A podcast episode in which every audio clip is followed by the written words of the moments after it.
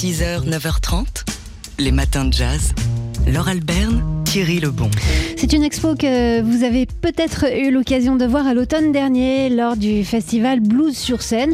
Peut-être ou pas. Alors bonne nouvelle, Black and White Music s'installe sur les murs du Café de la Danse à Paris et ce jusqu'au 30 juin, ce qui vous laisse un peu de temps pour euh, aller la découvrir. Alors, Black and White Music, ce sont des photos en noir et blanc qu'a prise le journaliste Frédéric Rago sur scène, sur le vif, lors de, lors de concerts de représentants de la Black Music, c'est-à-dire euh, de la musique africaine-américaine au sens large. Et c'est ainsi qu'on peut voir Kamasi Washington, Terence Blanchard, Mavis Staples, Maceo Parker ou encore Ayo, entre multiples autres musiciens, issus des scènes jazz, bien sûr, mais aussi blues, RB, euh, gospel ou encore hip-hop, toutes prises un peu partout euh, sur scène dans le monde, à la Nouvelle-Orléans, à New York, à Paris ou à Londres. L'exposition donc est à voir euh, lorsque le Café de la Danse est ouvert, c'est-à-dire lors des concerts et ce jusqu'au 30 juin. Et pas de panique, si vous ne pouvez pas venir à Paris, et, ou alors si vous n'allez pas au Café de la Danse d'ici le 30 juin, un catalogue est disponible sur le site blurb.fr, ça s'écrit B-L-U-R-B.fr, un, un, catalogue euh, de 120 pages avec une couverture souple, vous verrez c'est très beau, il y a plus d'une centaine de photos pour les amateurs de musique et de photos. Les matins de jazz. Aujourd'hui, on se souvient du saxophoniste Dexter Gordon, né le 27 février 1923, il y a 100 ans donc, à Los Angeles, mais qui n'a pas vécu toute sa vie aux États-Unis. En effet, au début des années 60, il est venu euh, s'installer en Europe, d'abord à Paris, puis au Danemark, et c'est là que nous nous trouvons ce matin. Nous sommes au club Montmartre à Copenhague, au milieu des années 60, entre euh, deux sets du saxophoniste ténor. Euh, son aîné, Ben Webster, vient lui offrir un briquet en or de chez Cartier. Ok, on oublie ça, lui dit-il, mais tu recommences jamais. La brouille, car oui, c'était la fin d'une brouille, avait duré plusieurs semaines et elle avait commencé sur scène quand les deux saxophonistes s'étaient livrés à deux approches différentes du standard des standards body and soul. Si Ben Webster l'avait joué à sa manière et à son habitude dans la tradition, Dexter Gordon, après le chorus de son aîné, s'était penché vers le pianiste pour lui demander de jouer à la manière de John Coltrane, c'est-à-dire avec une gamme chromatique et des accords différents. C'est d'ailleurs ainsi que par la suite. Et jusqu'à la fin de ses jours en 1990, Dex a joué Body and Soul.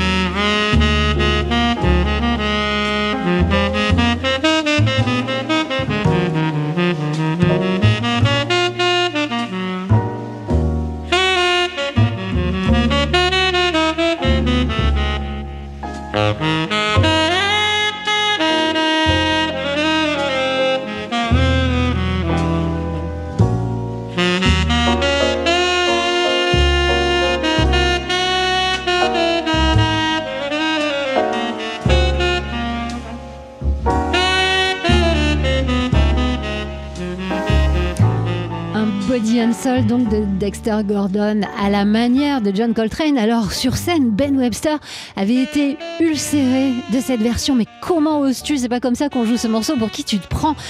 Rentrant chez eux à Copenhague, les deux saxophonistes euh, n'ont pas cessé de se quereller dans la voiture. Euh, de retour, donc Ben Webster n'avait pas décoléré. La brouille n'a duré que quelques semaines, heureusement, car on n'efface pas le temps d'un chorus, une estime réciproque qui dure depuis si longtemps. Car en effet, les deux saxophonistes s'étaient rencontrés à New York, c'était au tout début des années 40, quand le jeune Dexter Gordon était en tournée avec le vibraphoniste Lionel Hampton, dont il avait intégré le, groupe. Euh, euh, dès l'âge de 17 ans et bien de l'eau a coulé sous les ponts avant qu'il ne se retrouve donc à Copenhague où Dex avait élu domicile après un séjour à Paris et là il avait trouvé la reconnaissance d'un musicien africain-américain n'arrivait pas à trouver chez lui.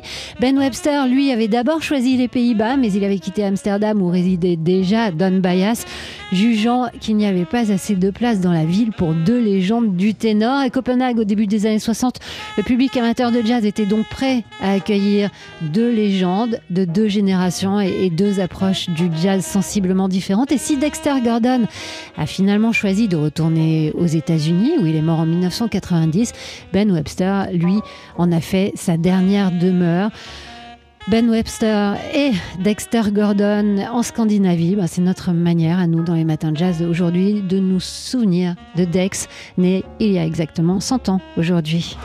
Les matins de jazz. Et aujourd'hui, on se souvient du saxophoniste Dexter Gordon, né le 27 février 1923, euh, il y a 100 ans donc, à Los Angeles. Euh, Dexter Gordon, qui n'a pas vécu toute sa vie aux États-Unis, au début des années 60, il était venu s'installer en Europe, d'abord à Paris, puis au Danemark, et c'est là que nous nous trouvons ce matin. Nous sommes au club Montmartre, à Copenhague, au milieu des années 60, entre deux sets euh, du ténor, dont on célèbre aujourd'hui donc le centenaire. Son aîné Ben Webster vient lui offrir un briquet Okay. En or de chez Cartier en lui disant ça. Ok, on oublie, mais tu recommences jamais. La brouille, euh, qui avait duré plusieurs semaines, avait commencé sur scène quand les deux saxophonistes s'étaient livrés à deux approches différentes du standard des standards, Body and Soul. Si Ben Webster l'avait joué à son habitude dans la tradition, Dexter Gordon, après le chorus du maître, de son maître, s'était penché vers le pianiste pour lui demander de le jouer à la manière de John Coltrane avec une gamme chromatique et des accords différents. Et d'ailleurs, c'est ainsi que par la suite, euh, Dexter Gordon, euh, jusqu'à la fin de ses jours en 1990, a joué Body and Soul.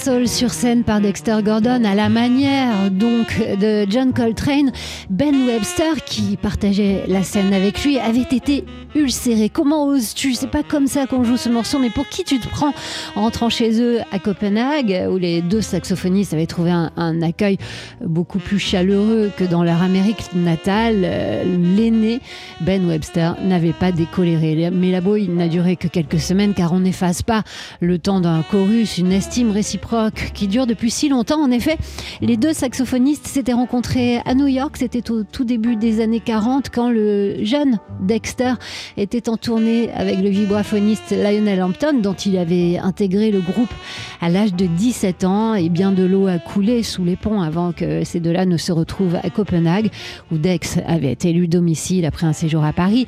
Et là, il avait trouvé la reconnaissance qu'un musicien africain-américain n'arrivait pas à trouver chez lui. Ben Webster, lui, avait d'abord choisi les Pays-Bas, mais il avait quitté Amsterdam, où résidait déjà Don Byas, jugeant qu'il n'y avait pas assez de place dans la ville pour deux légendes du ténor. À Copenhague, au début des années 60, le public amateur de jazz était prêt à accueillir euh, deux légendes, de deux maîtres, de deux générations et deux approches du jazz sensiblement différentes. Et si Dexter Gordon a finalement choisi de retourner aux États-Unis, où il est mort en 1990, Ben Webster, lui, a fait de Copenhague sa dernière demeure et, euh, il repose dans un cimetière dans le quartier de Nörbro. Euh, Dexter Gordon en Scandinavie, c'était pour se souvenir ce matin du saxophoniste né il y a aujourd'hui tout juste 100 ans. Les matins de jazz. Toute la culture. Jazz, ciné, boogie, pop, musique, livre, théâtre, photo. Toutes. Et oui, et comme chaque lundi, nous avons le plaisir d'accueillir Yael Hirsch, la fondatrice du magazine en ligne Toute la culture. Et ce matin, Yael, vous nous parlez d'un film que vous avez vu qui va sortir ce mercredi. Absolument, Laure. Euh, Aujourd'hui, je vous parle donc du nouveau film de Sir Sam Mendes, Empire of Light. Euh, donc Sam Mendes, le réalisateur d'American Beauty, de James Bond de 1917, nous emmène au bord de la mer en Grande-Bretagne dans les années 80. Euh, le film tourne autour de deux personnages un peu fantomatiques évoluant dans un, majestueux cinéma empire d'une ville de villégiature à la Brighton.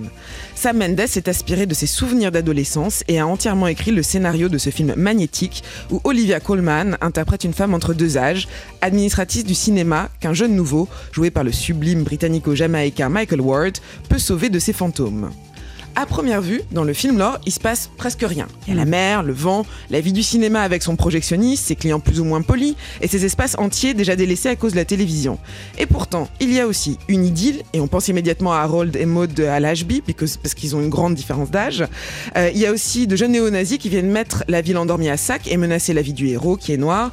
Et surtout, il y a ce ballet de serviteurs si britanniques dans un cinéma, dans un cinéma majestueux qui semble aspirer leur vie. Projeter des films chez Sam Mendes, c'est un cérémonial et c'est cela qui surnage dans la variété des thèmes et des souvenirs qui remontent à la surface. Alors de ce que vous racontez, c'est plutôt surprenant apparemment pour un, film de Sam Mendes, mais en tout cas ça vous a plu. Oui, parce qu'évidemment les derniers Sam Mendes, 1917, euh, James Bond sont d'énormes productions. Là, on a un focus sur, euh, sur, sur, son enfance, quelque chose qui, où il revient chez lui pour nous parler de sa passion, le cinéma. Euh, mais on reconnaît certaines de ses habitudes, des personnages qui nous accrochent, des acteurs merveilleusement choisis. Il y a Olivia Colman évidemment, mais il y a aussi Colin Firth, un directeur abusif. Il y a des décors absolument magnifiques et parfaits, tout est fait comme de leur favori, et une BO signée Trent Reznor et Atticus Ross. C'est un film désenchanté, sublimé par son unité de lieu et par sa lumière, qui reflète le temps et révèle un pointillisme maniaque euh, et à travers ce pointisme maniaque, des travers terribles qui nous parlent à tous de manière universelle. C'est peut-être finalement exactement ce qu'American Beauty avait fait pour la banlieue américaine. Empire of Light révèle un Sam Mendes inoxydable, toujours, et nostalgique. Un film donc à voir pour cultiver sa part de nostalgie euh, à partir de ce mercredi, Empire of Light de Sam Mendes. Toute la culture, oui, toute. Et comme chaque lundi, c'est l'heure de l'agenda de Yael Hirsch, fondatrice du magazine en ligne Toute la culture. Yael, la dernière fois qu'on s'est croisé dans ce studio, vous nous aviez proposé un agenda spécial enfant. Et eh bien là, c'est plutôt spécial adulte. Exactement, là. Et je commence cette semaine par une histoire de fesses. Ah, bravo. Euh, l'exposition Butt Therapy euh, de la réalisatrice japonaise Sawako Kabuki, euh, comme son nom l'indique, est une invitation colorée à conjurer les fantômes par les fesses. Les films, ces films sont scato, sexuels et puisent dans la tradition japonaise de la réalisatrice pour proposer des métamorphoses impressionnantes. C'est à voir jusqu'au 8 avril à la galerie Miyaki, liée au grand studio d'animation Miyaki qui a ouvert 101 rue du Temple l'an dernier. Deuxième chose, donc plus sérieuse et précise, c'est le 3 mars qu'ouvre la nouvelle exposition du musée Jacques Marandré et ça vaut le coup de réserver avant que tout le monde rentre de vacances. Il s'agit de la première exposition dédiée au peintre vénitien du XVIe siècle, Giovanni Bellini. Et donc les influences croisées du peintre seront à l'honneur avec des tableaux venant de toute l'Europe. Enfin, euh, troisième recommandation pour cette deuxième semaine de vacances, un bouquin avec plein de fatalisme et de femmes fatales cinéphiles. Euh, le dernier livre d'Hélène Frappa, Trois femmes disparaissent, euh, est vraiment magnifique, est paru chez Actes Sud et suit donc trois femmes fatales, trois actrices, grand-mère, mère et fille, en les personnes de Tippi Hedren, Melanie Griffith et Dakota Johnson. Et c'est un peu comme si depuis Les Oiseaux, où joue Tippi Hedren, il y avait une, une, une, malédiction, sur ces trois femmes qui viendraient d'Hitchcock et des hommes peut-être. Voilà c'est hyper bien. Qu'elles ont été effacées hein, dans, ces films tournés par des réalisateurs masculins. L'agenda culture donc de Yael Hirsch, fondatrice du magazine en ligne Toute la culture. Toute la culture, oui, toute.